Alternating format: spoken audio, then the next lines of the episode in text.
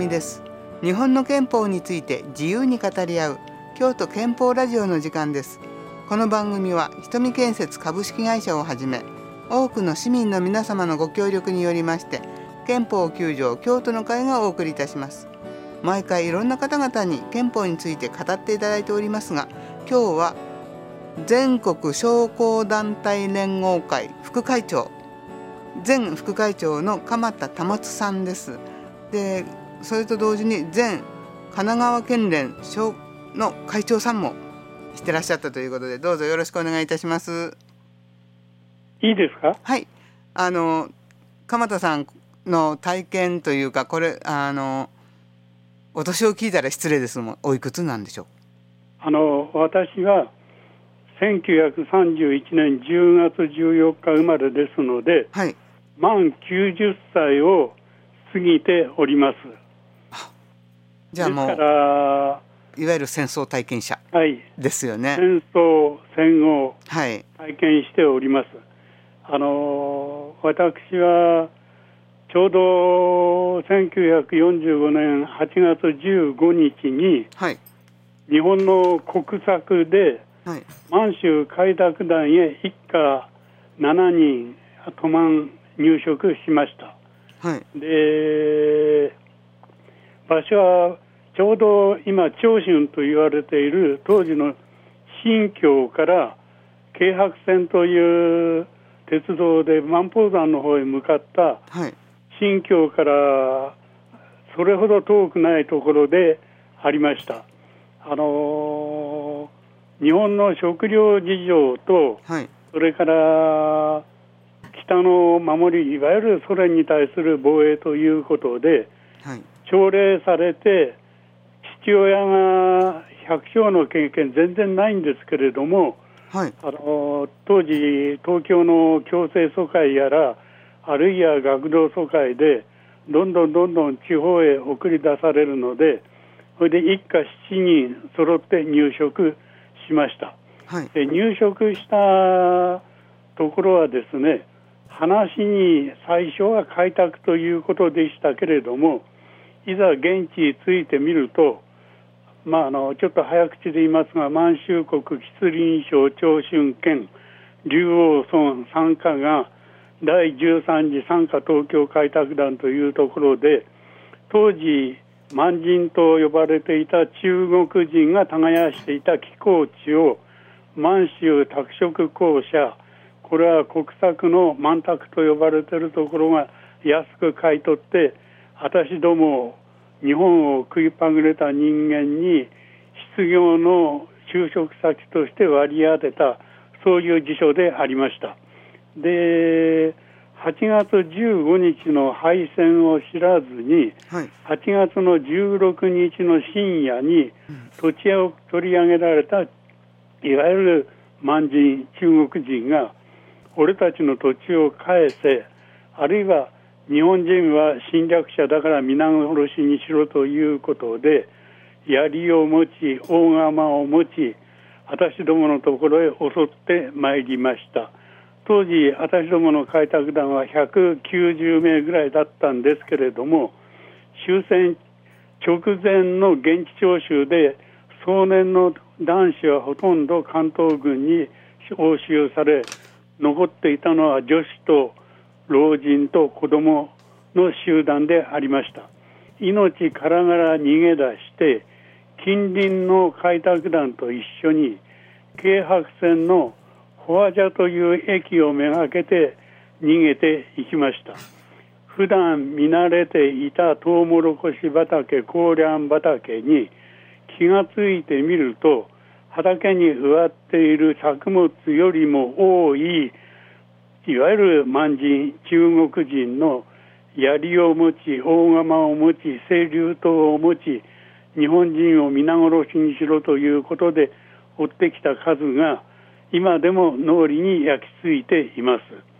フォアジャの駅の直前で私どもの逃げている開拓団の団長から今夜は全員玉砕するのでそのつもりでいろということを言い渡されました私は死ぬというのはどういうことなのか自分自身全然想像もつかないのでただ誰かに殺されるんだなということだけをおぼろげながら頭に描いていました。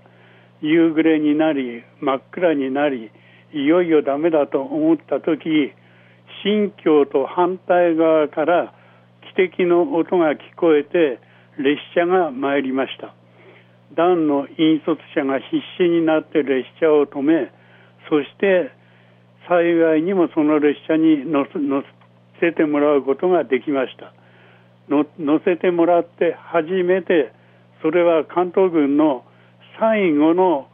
退却撤退列車であったんですけれども日本が負けたということを知りました。で私どもの列車が動き出した途端に周囲を取り囲んでいた約2000名の土肥と呼ばれている人たちが列車に襲ってまいりました。しかし幸いにも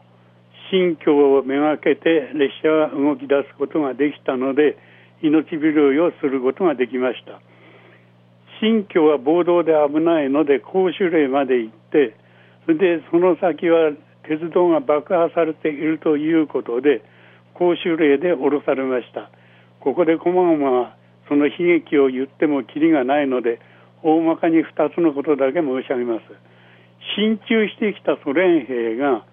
日本人の持っているものを略奪し強奪しあるいは女の人をめがけて襲いかかってくるというのを当時13歳であった私は目の前で目撃しました。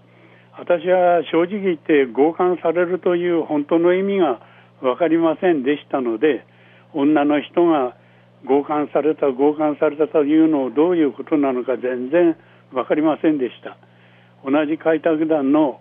若い花嫁さんは強姦されて呆然としているのを目の前で見ていたというそういうことであります。ソ連兵の残虐行為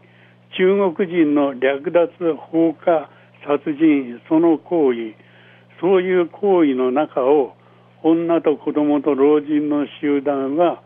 いつか国が助けてくれるだろういつか日本の軍隊が助けてくれるだろうと思いながら逃げ惑い公主令から再び新疆に戻りました。新疆の東港区の東港寮というところへ収容されたんですが夜中に誰かが廊下でしょんべんをしてる音がしたんで私が廊下へ出た途端に胸ぐらをつかまれ拳銃を突きつけられて部屋の中へもう一度戻れということで自動小銃で小づかれました。部屋へ戻ったら私本当に自分の不注意だったんですけれども34名のソ連兵が母親に襲いかかろうとしていました。当時私の母親は私より21歳年上ですので私が13歳母親は33歳か4歳だったと思います。終戦の年の8月4日に妹を出産し出産間もない体でありました。あらお父ちゃんどうしよう。母親の悲痛な叫び声が聞こえました。その時8月4日に生まれた妹がけたたましく泣き叫びました。けたたましく泣き叫んだその妹の声に驚いて34人のソ連兵は慌てて表へ出て行きました。後で知ったんですけれども当時進駐してきたソ連の一番凶暴なる兵隊ですけれどもロシア正教の信者が多かったということを聞きました。ロシア正教では血のみ子を抱えた女を犯すなということを戒律として厳しく戒めていたそうです。あるいはそのことが妹の泣き声で我が家では難を逃れたということであります。後で続くんですけれども博多へ翌年上陸してそして日本へたどり着いた時博多の港の直前で私どもルミン機民の引率者が強姦されて妊娠した女は名乗り出ろ。ソ連兵の血は日本の国に入れてはならんということで全部博多あるいは佐世保で強制堕退したそうであります。そこには女性の人権も人間の尊厳何にもなくただ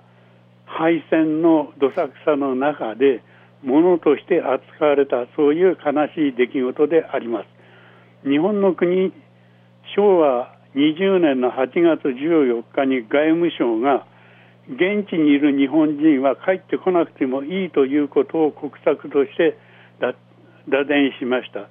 同じく26日には参謀本部が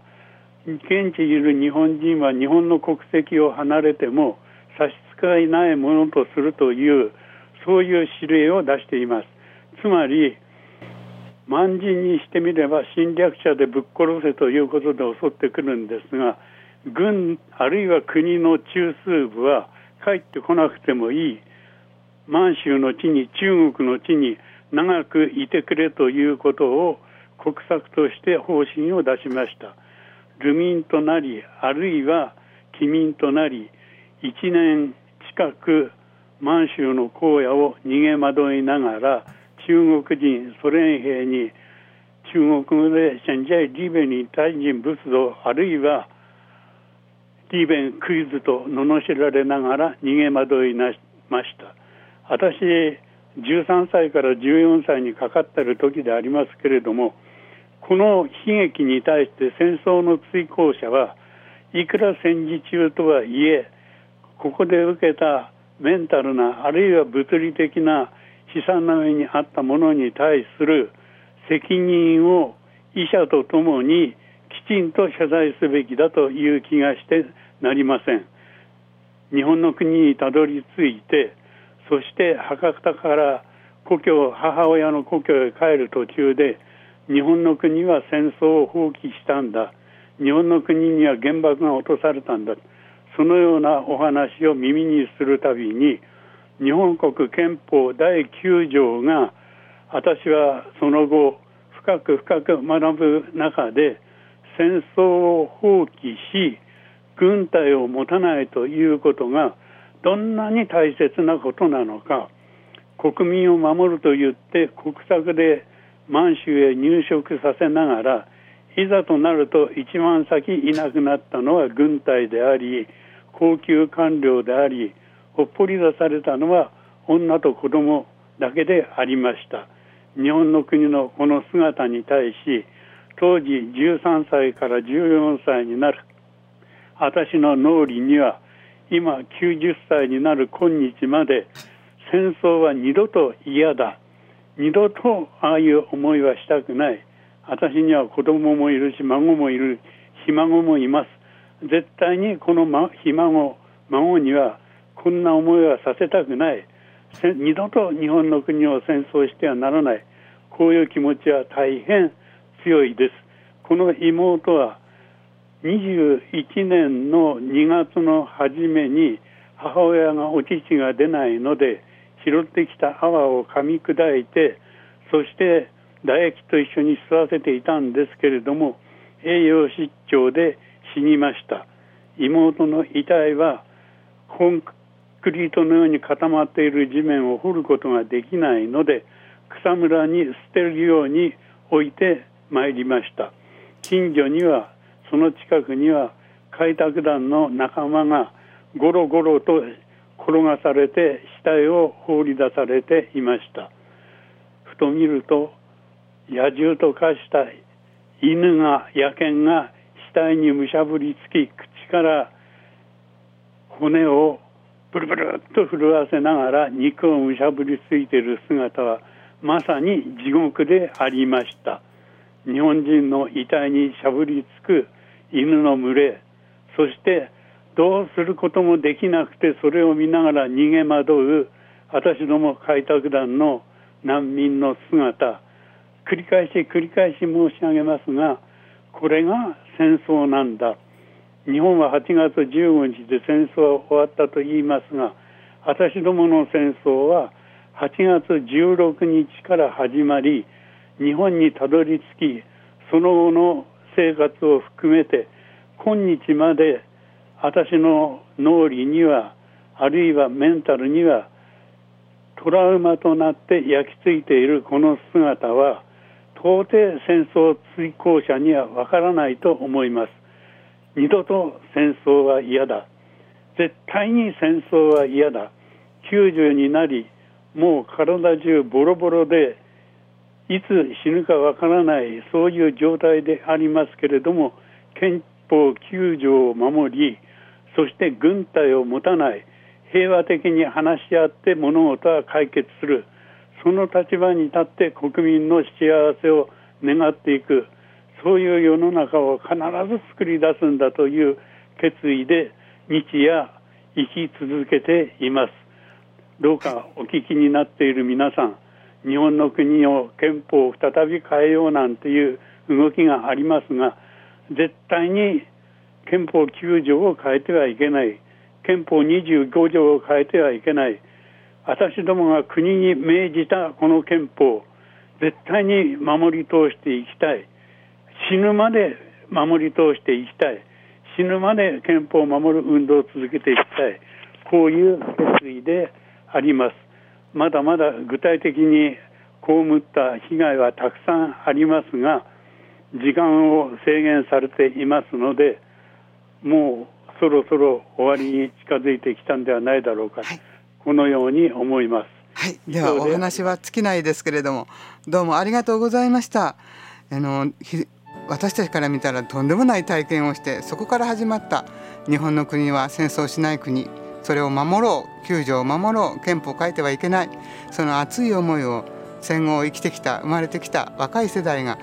必ず引き継いでいくことをやっぱりみんなで頑張っていきたいと思います